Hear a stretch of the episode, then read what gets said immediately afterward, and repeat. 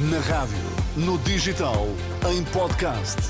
Música para sentir, informação para decidir.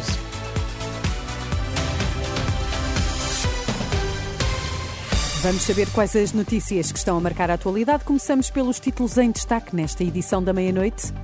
António Costa acusou o Presidente da República de ter feito uma avaliação errada ao optar por dissolver a Assembleia da República e convocar eleições antecipadas. Marcelo Rebelo de Sousa errou na avaliação que fez da situação política ao optar por dissolver o Parlamento e convocar eleições antecipadas. É essa a opinião do primeiro-ministro demissionário. António Costa defende que podia ter sido demitido sem que houvesse dissolução parlamentar.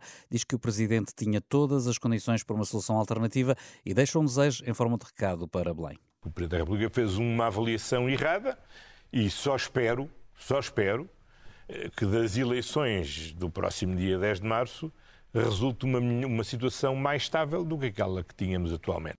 Nesta entrevista à CNN Portugal, António Costa reconhece que nem ele próprio está acima da lei e que, se há suspeitas, devem ser investigadas e apuradas. Eu sei que o tempo da justiça tem um tempo próprio, que não é o tempo do noticiário, não é o tempo dos mídias, não é o tempo dos mídias, não é o tempo da vida das pessoas, é o tempo que é.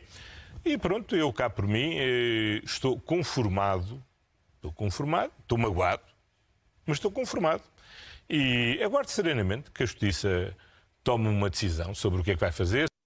António Costa conformado, mas magoado, uma expressão aproveitada pelo líder do maior partido da oposição para criticar o trabalho do chefe de governo. Foi uma espécie de choro de despedida do Dr. António Costa e eh, a apresentação de uma personalidade absolutamente desfocada daquilo que é a realidade dos portugueses.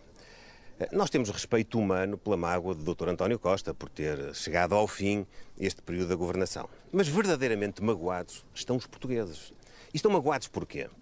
Porque querem ter médico de família e não têm. O Dr. António Costa não resolveu esse problema.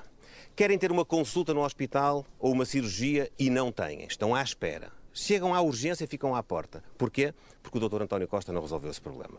Os alunos portugueses que chegam à escola e não têm professor. Porquê? Porque o Dr. António Costa não resolveu esse problema. Luís Montenegro e uma reação à entrevista desta noite a António Costa, em que o Primeiro-Ministro fez também um balanço de oito anos de governação com números. O líder da Iniciativa Liberal, Rui Rocha, diz que Costa está aliado da realidade. Um Primeiro-Ministro que vai falando sempre de números, números que não batem na realidade que os portugueses veem. É esta a imagem que eu guardo de alguém que está já completamente aliado à realidade. Rui Rocha e uma das várias reações à entrevista de António Costa esta noite à CNN Portugal. As comissões de utentes de saúde dos Conselhos de Almada e Seixal estiveram esta segunda-feira em protesto junto à entrada do Hospital Garcia de Horta, em Almada. A iniciativa surgiu para reclamar medidas que assegurem o acesso pleno às urgências.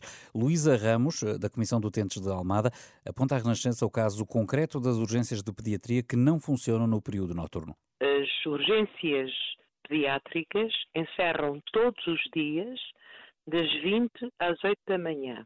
Ora, este horário também, neste horário, também não existe em centros de saúde. Portanto, qualquer situação complexa, eh, e, e não falamos só de bebés, a pediatria vai até aos 18 anos, portanto, muitos jovens, adolescentes, se precisarem de algum, enfim, de alguma vigilância, de, de alguma consulta, ficam limitados a quê? Ou vão ao privado ou vão para Lisboa.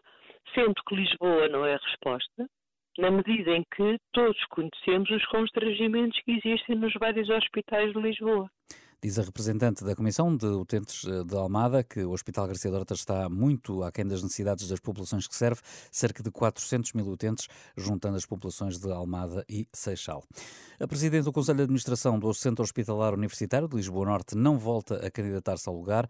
Ana Paula Martins discorda do novo modelo de organização que, a partir de 1 de janeiro, vai reunir os hospitais de Santa Maria e Polido Valente com os cuidados de saúde primários eh, do agrupamento dos centros de saúde de Lisboa Norte e Oeste. Ana Paula Martins nega, no entanto, categoricamente que na base desta decisão esteja qualquer discordância em relação à direção executiva do Serviço Nacional de Saúde.